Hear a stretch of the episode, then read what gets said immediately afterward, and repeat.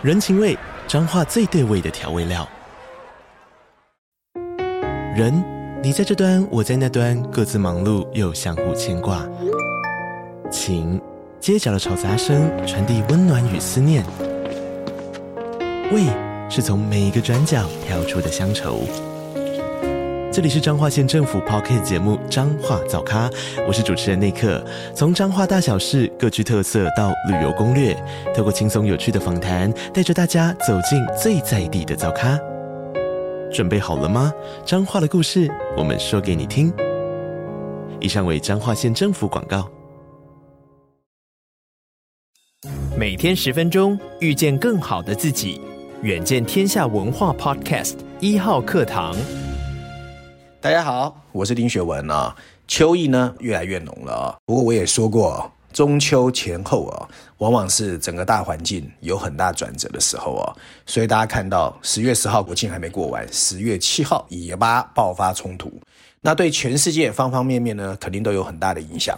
今天我想特别跟大家访谈的呢，就是围绕以巴冲突哦。我们今天谈的两则呢，一个是以金融市场为主，另外一个呢是以半导体市场为主啊。看看要怎么解读这两个市场。首先，十月七号哦，巴勒斯坦武装组织哈马斯哦突袭以色列。那现在全球的市场呢，当然是关注以巴冲突对金融市场的冲击。不过在台湾，我们看到金管会已经马上表示哦，台湾的金融三业哦，就银行、证券、保险，它的曝险不算太严重，大概是一千七百二十五亿台币左右啊。那寿险业当然是最大宗啊，再过来就是投信的一些基金哦。不过避险情绪还是很浓厚哦，所以市场的殖利率一度下挫，美元上扬啊，黄金呢也上扬。不过呢，很快殖利率又开始飙升，所以金融市场确实有点忐忑哦。那比较讨厌的是哦，九月十二号，随着美国劳工部公布的九月份 CPI 的增率啊高于预期，所以呢，十年期跟三十年期的美国公债殖利率又开始应声再创十月三号以来的最大单日的涨幅，所以地缘政治紧张真的加大了殖利率近扬的不确定性。我们又要怎么从金融市场来解读这个议题哦？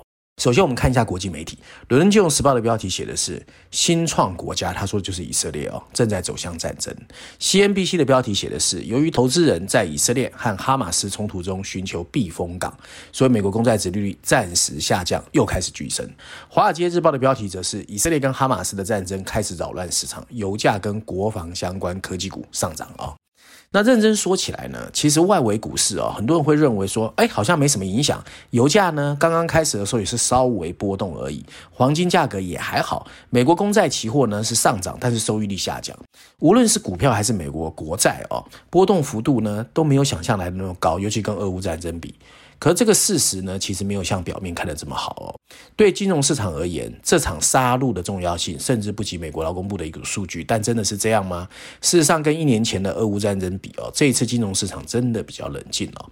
不过我个人认为哦，关键是这场战争其实刚刚开始，而且呢，不是不可能升级哦。最有可能发生情况是，帮助策划这一次哈马斯袭击，后面会不会有伊朗的影子？如果伊朗也进来的话，其实你说石油完全不会受影响，我不相信哦。那现在一百美元当时很多人在观察的重点，不过我觉得随着战事越来越恶化，因为我们看到以色列已经开始正式进攻所谓的拉萨地区哦。这样的一个情况到底会怎么发展啊？我觉得还是要观察的。所以地缘政治啊，不但是过去两年不论政经或者各个方面最重要的课题，未来的重要性也会只有增无减啊。那投资人到现在如果还是认为以巴战争跟我们无关，那其实这是太过天真。那事实上就是国庆假期之后，末日博士卢比尼哎又说话了。他说呢，全球金融市场其实低估了整个中东地区发生大规模冲突的风险啊。卢比尼特别说，最糟糕的情况就是伊朗跟黎巴嫩如果也卷进来，你就不能说石油完全不会受影响哦。那 Bloomberg 也估计哦，在这种情况下，一百五十美元都有可能到来哦。那全球的经济衰退绝对会增加更大的阴影哦。那当然，很多人会说，现在要去看金融市场的变化，当然主要是看黄金、原油和股市哦。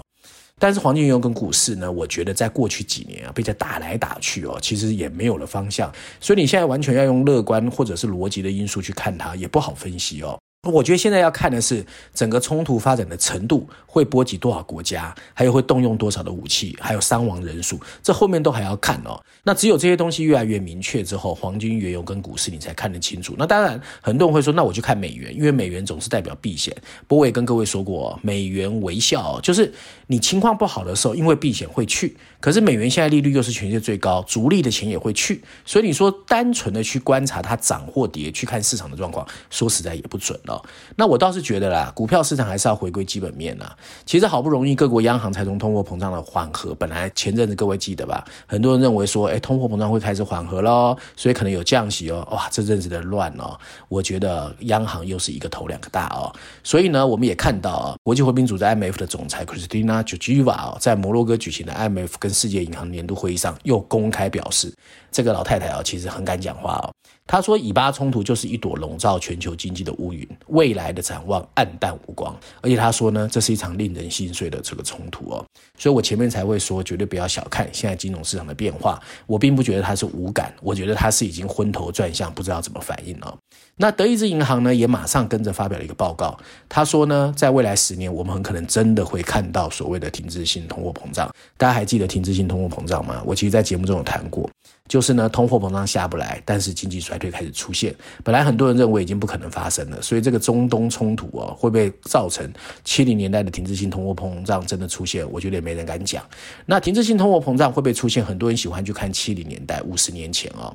那五十年前为什么现在很多人又开始担心？其实因为有三点啊，跟五十年前真的很像。首先，当时石油，因为当时一九七三年十月哦，第一次中东冲突发生的时候，油价在短短四个月哦。飙涨了百分之三百，另一个就是当时的罢工也是很激烈哦，还有呢，当时的气候变化让粮食的价格不停上涨，所以现阶段很多人认为说这三点跟现在真的很像。不过啊，说实在啊，任何东西哦，你完全以为历史会重来也不见得准啊，因为现在这个世界呢，其实跟过去真的有很多的不一样，包括现在央行的思考，包括现在对能源的依赖，包括现在气候变化的情况，其实都跟五十年前不一样。所以现在呢，你就要开始担心呢，未来会怎么样？其实也太早。不过，在以巴冲突前景不明的现在啊，任何人如果宣布警报可以解除，又为时过早。央行需要避免的就是过于自满，企业需要担心的就是商业环境的不可测。我们自己需要担心就是不要自以为聪明，天下太平哦。或许现在这个世界，就像美国知名评论家 Noah Smith 在最近的 Newsletter 里面说的。过去二十年，很多人评级美国的霸权，嘲笑美国的例外论，斜眼看待美国的世界警察的职能，一直希望这个世界变成多边世界，不要是你美国说了算。现在我们总算拥有一个多边世界，那不管你喜不喜欢它，这个世界反而变得更加难以预测哦。那第二个，我们来谈谈跟半导体的关系哦。那以巴冲突对半导体到底有没有影响？很多人也在关注哦。虽然半导体的重心目前啊，大部分啊，尤其是台积电哦，是以亚洲为主，但大家可能不知道，英特尔和全球第七大的晶圆代工厂高塔半导体 Tower 啊，也是在以色列的。所以呢，会不会对半导体有影响？其实很多人在观察。那当，很多人是单纯的以高塔跟英特尔在以色列的制造为主，去认为说啊，影响不会很大哦。那英特尔在九月十一号也表示哦，它的厂区不会受到战争的影响。不过众所周知哦，以色列除了是所谓的英特尔跟高塔的这个所在地之外，它也是一个对全球晶片产业影响力巨大的小国。为什么？它有很多工程人才，还有新创哈，甚至 design house，或者是呃全世界大型的半导体厂商想收购的半导体新创都在以色列。所以，我们其实还是要小心哦，注意后面的这个蔓延效果。我们先看国际新闻怎么说。CNN 的标题写的是：随着各国加强安全，对以色列和哈马斯战争的抗议其实席卷全球。路透社的标题写的是：投资人称以色列科技业在袭击后有可能面临混乱啊。那 Bloomberg 的标题是：以色列，他提醒大家是全球晶片供应链非常重要的一环哦。所以多空两种看法都有哦。那事实上，英特尔其实已经在以色列经营了将近五十年。那最大的人工智慧晶片制造商 NVIDIA。也有在以色列有 AMD Center，Apple 也是哦，在那里是设计晶片。那更不要说 Amazon 和 Microsoft 的哦，也其实都把那边当成很重要的晶片的设计中心。也就是说，以色列呢是东亚以外少数有在进行先进晶片生产的地方。所以，以色列和哈马斯的战争当然会让晶片的供应链变得更加复杂。那一九七四年呢，英特尔是在以色列的海法设立第一个前哨基地。这个时候呢，距离这个公司成立才六年，它已经成为一个重要的研发中心了。如果冲突持续过大，当然会波及以色列的新创，因为新创也要靠这些所谓的 base 嘛。那当这些 base 不稳的时候，其实新创就会影响到前沿科技哦。那目前以色列很多人说它是中东的戏骨，因为它汇聚了五百家跨国公司，还有两百多家的晶片公司，还有全球百分之八左右的晶片设计人才。所以美国很多大型的这个呃科技公司，像什么 Apple、Broadcom、Qualcomm、Intel、三星、华为，都是在那里有设 R&D 哦。那二零二三年以色列半导体的产值也有十一点四亿美元哦，所以你说不能不说它很重要哦。那高塔半导体有人在说啊，它是比较呃成熟的晶片哦，因为它主要是一座六寸晶圆厂和一座八寸晶圆厂，供应的是一些成熟的这个代工服务哦。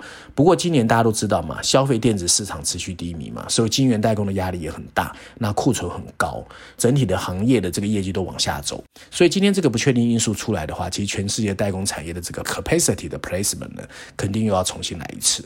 那很多人很担心的，其实就是所谓的 design house 啊，就晶片公司呢，其实是在未来，尤其 AI 跟电动车越来越 popular 的时候，它扮演的是很重要角色，包括什么电源管理的 IC 啦、逻辑晶片啦和类比晶片都很重要。那所以呢，我觉得以色列到底后面这个战争会怎么发展啊？我觉得我们还是要拭目以待。那对台湾有没有影响？我感觉哦，有喜有忧。往好的想是说呢，啊，因为以色列客户呃考虑风险考量，订单会转，那台湾可能会收到转单的这个优势哦。那坏的是，因为地缘政治又紧张了，大家就开始小院高墙，甚至有案外包。那其实对于整个所谓我们上次说过的加家园经济学的情况，就会越演越烈哦。所以以巴战火到底会怎么发展？它所牵动的后续全球政经的效应如何？现在真的看不清楚哦。那我觉得呢，台湾呢要去想一个问题，就说，如果四十年前美国因为觉得环境不一样了，或者人才不如预期，把制造业外包，所以台湾受益嘛。当时的美国呢，它是 focus 在 design house，就是晶片设计。今天才有那么多像 NVIDIA 或者是 AMD，甚至所谓的 Qualcomm、Broadcom，在美国让美国在半导体还是有一定的领先优势。那台湾确实也应该有双头马车哦，除了继续维持半导体制造业的优势之外，也要开始擦亮你的细盾，就是 design house 上面要想办法哦。那当好消息就是说，最近我看到台湾哦，其实已经有一些跨部会的什么金创台湾计划，明年要投入很多的钱去协助已经有优势的 design house 或者是中小型的晶片设计公司，这是对的事啦。尤其是最近这个礼拜，我们看到停办三年的台积电的这个运动会又举办嘛，那张忠谋老先生其实在上面讲了蛮多的话，当然是欲言又止啦。不过他也是在说，台湾其实面临的压力会越来越大，因为全球化跟所谓的过去的这种供应链运作的方式都已经不在了，台湾。面临的优势会越大，所以我们要怎么样往上一层去保持台湾的这个半导体的竞争优势？我觉得这几年真的是一个关键啊。好，照案例，我们还是推荐一下最新一期的《经济学人》的封面故事哦。这一次封面故事当然是聚焦以阿冲突哦，所以大家会看到在封面设计上呢，是有一帧以色列军人在战场集结的照片。那上面有两排白色的字体，大的写的是以色列的痛苦，小字写的是他的报复哦。那这个世界呢，真的地缘政治一桩接着一桩哦，而且是竹繁不及备载。和俄乌战争相关的名词，我们都还来不及熟悉，什么加萨走廊、西岸啊、巴勒斯坦、哈马斯这些名词又冒了出来。俄罗斯肆无忌惮地发动了第二次世界大战以来的欧洲最大规模的战争。我们也看到中国层层进兵，加剧了台湾海峡成为全世界最危险的区域。更不要说印度的耀武扬威，推动着一种充满毒性的大民族主义。那以色列的以阿冲突，其实又带给我们一个难以想象的中东危机哦。那所有事态的发展都在告诉我们，现在这个世界已经陷入一个新的混乱时期。越来越多国家，或是说像哈马斯这样的政治团体，他们愿意不计后果涉险出击，其实其来有自。最简单的解释就是，我们现在真的处在一个新秩序过渡的过程中。所以，政经专家会用多边来形容这样的情况，也就是说，美国不再独领风骚，但又没有一个替代者出现，所以全世界越来越难去 predict，就是预测。而小院高墙又激化了这个现象，一大堆领导人相信他们在自己的区域内影响力超越美国，所以地缘政治紧张的新篇章看来挡也挡不住。那大家如果有兴趣的话，可以把这一篇封面故事的文章，其实这一次除了绪论第一篇，还有 Briefing 有三篇文章，还蛮值得看的哦。来看一看经济学怎么看待以阿冲突。以上呢就今天我想跟大家分享过去一个礼拜我觉得比较重要的新闻，当然是围绕以阿冲突了。希望大家喜欢，我们下个礼拜见。